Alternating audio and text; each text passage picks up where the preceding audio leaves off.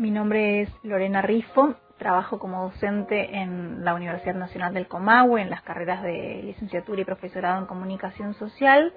También fui becaria de CONICET eh, y estoy investigando em, los conflictos sociales y los procesos de subjetivación política en el marco de la expansión del megaproyecto Vaca Muerta en todo lo que es el área de influencia del megaproyecto, que principalmente en este momento por su desarrollo serían las provincias de Río Negro y de Neuquén. En principio creo que mm, el ámbito científico académico y la cuestión de géneros es algo que ha tomado cierta novedad y renovación en los debates a partir del, del avance del movimiento feminista, sobre todo pienso en Argentina, ¿no? en todo lo que fue el movimiento de 2018, 2017, 2018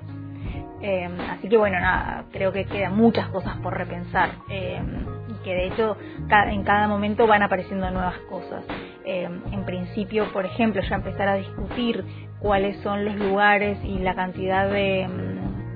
de compañeras que, que, están hoy eh, integrando, digamos, las cátedras en lugares de responsabilidad mayúscula, digamos, que sería encargos de profesor adjunto, asociado, o titular, profesor, profesora, em, es, un, es un punto que, em, eh, por ejemplo, eh, el, gremio ADUNC viene haciendo un relevamiento estos últimos años respecto de las diferencias que hay en, en la interacción de los equipos de cátedra. Eh, luego sigue estando todavía todo muy vinculado a lo binómico, ¿no? O sea, como no contamos dentro de ese, dentro de lo que es el, la docencia universitaria, si pienso en la Universidad del Comahue, e incluso si pensamos en el sistema científico técnico en otras, en otras universidades nacionales o en el mismo CONICET y la carrera de investigadores científicos, em, no, no está tan claro cómo va a ser la incorporación de personas de otros géneros que no sean necesariamente ni mujer ni varón. En cuanto a la expresión de la desigualdad, me parece que hay una desigualdad fundante que tiene que ver con quién hace las tareas de cuidado mayormente, digamos, y quién ocupa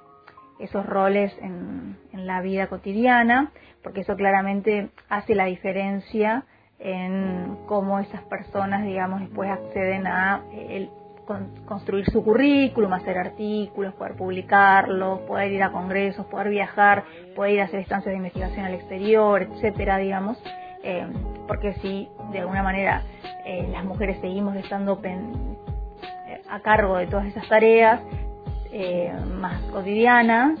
cae en nosotros esta responsabilidad, la posibilidad de hacer esas búsquedas siempre van a quedar limitadas, ¿no? Entonces me parece que esa es una desigualdad fundante que después se traslada a a cómo se hace carrera adentro del, organismo, eh, de los organismos, digamos, de, ciencia y técnica a nivel nacional, a nivel, a nivel creo que esto no es, un, es particularmente argentina, obviamente, digamos, sino a nivel internacional también, eh, imagino, sucede lo mismo. Y, y en esa clave eh, aparecen cuestiones más puntuales, como por ejemplo pueden ser eh, las licencias por cuidado de personas enfermas, por, por embarazo, eh, que han habido renovaciones, por ejemplo, el convenio colectivo de trabajo de las universidades nacionales, que establece una licencia de seis meses en total para el caso de, embarazos o adopción de hijes, em, si, ambas personas, digamos, que, forman parte de la familia integran la, una universidad nacional, eh, tres meses pueden ser para una persona y tres meses para la otra, ¿no? Los primeros tres meses siempre se piensa para la persona gestante y, el resto de los tres meses para la otra persona. Y eso es una innovación, digamos, y está bueno que esté incluido, pero, eh, son esos pequeños, pequeños elementos, digamos, que en realidad todavía falta profundizar más porque falta dar una discusión de fondo sobre, eh, bueno, cuáles son efectivamente todas las tareas de cuidado que se realizan y cuáles son las dificultades que cuestan que, aparecen al momento de hacer las tareas que conlleva, que a su vez, en el caso, por ejemplo, de la Universidad del Comahue y en el caso particular de la Facultad de Derecho y Ciencias Sociales, al no tener lugar de trabajo dentro del ámbito de la universidad, eh, todo se complejiza más porque eh, las tareas domésticas se terminan eh, superponiendo con las tareas vinculadas a lo laboral, entonces ahí aparecen como, como elementos eh, particulares, digamos, en cada caso, como cómo se cruza esta cuestión de la desigualdad en, en ámbitos, en el ámbito eh, de esta universidad específicamente. Respecto de mm, qué falta para que la ciencia sea un ámbito social habitable por mujeres, lesbianas, travestis, trans, no binarias, bisexuales e intersex, em, bueno, yo, no creo que la ciencia esté separada del contexto, ¿no? Del contexto histórico y social, social eh, cultural, político, económico en el que se inserta. Eh, de esta manera me parece que para que la ciencia de alguna manera incluya la diversidad eh, sexogenérica, eh, también es importante que, la que, el sistema todo de posibilidades, primero el reconocimiento a la, posibilidad de ampliar la identificación sexogenérica y desde el salirnos del binomio, ¿no? Y me parece que ahí hay algo que, que tiene que ver con el sistema y que también tiene que ver con lo cultural de cada uno de nosotros, aceptar esa posibilidad eh, y respetarla, respetar las identidades y las nuevas identificaciones, eh, o las nuevas identificaciones en términos de que aparecen ahora, no en que necesariamente sean nuevas. Eh, y también me parece que tiene que haber un, un apoyo político, económico, social de toda, de toda la sociedad, eh, de todo el sistema, para que mm, aquellas personas que eh, hoy se están identificando con otro tipo de sexo género que no son los normados de algún modo, eh, puedan ir construyendo y, solidificando su, su, identidad y que no que eso no se no se presente como una limitante sino que también pueda ser un,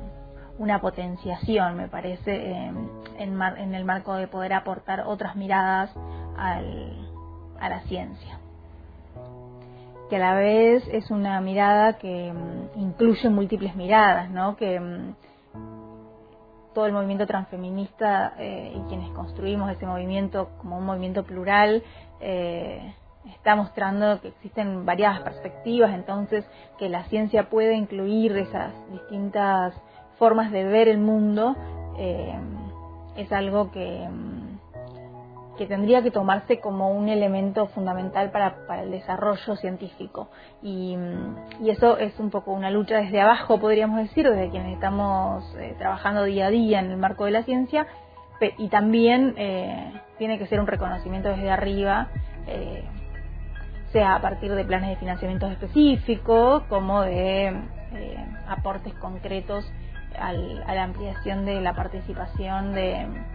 de, bueno, de mujeres, lesbianas, travestis, trans, no binarias, bisexuales, intersex en cada una de, los, de las convocatorias de ingresos a los diferentes niveles, digamos, de, del sistema científico técnico, sea, ya sea, digamos, en el marco de las universidades nacionales o en el marco de de CONICET, del Ministerio de Ciencia y Técnica de, y de todos los ministerios que tienen dentro de su haber alguna cuestión vinculada a lo científico y que hoy están formando parte y aportando al desarrollo científico-tecnológico eh, en, el marco del, país en principio. Y bueno, partiendo de, pensar la importancia del reconocimiento y de la inclusión de las diferentes perspectivas para pensar una una sociedad y para poder reflexionar críticamente sobre su composición. Eh, la ciencia en sí es, colectiva,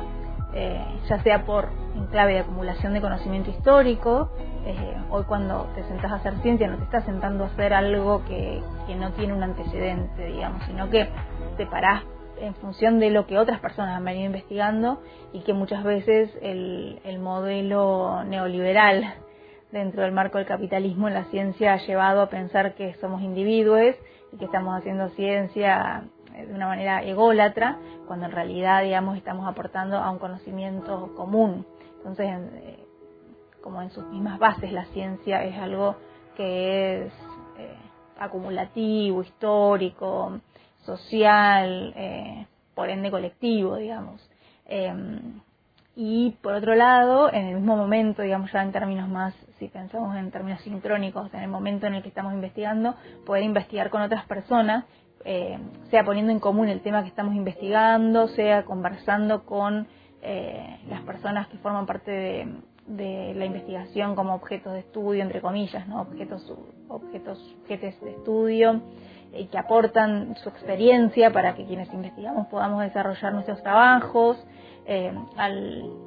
las diferentes organizaciones, a los diferentes medios eh,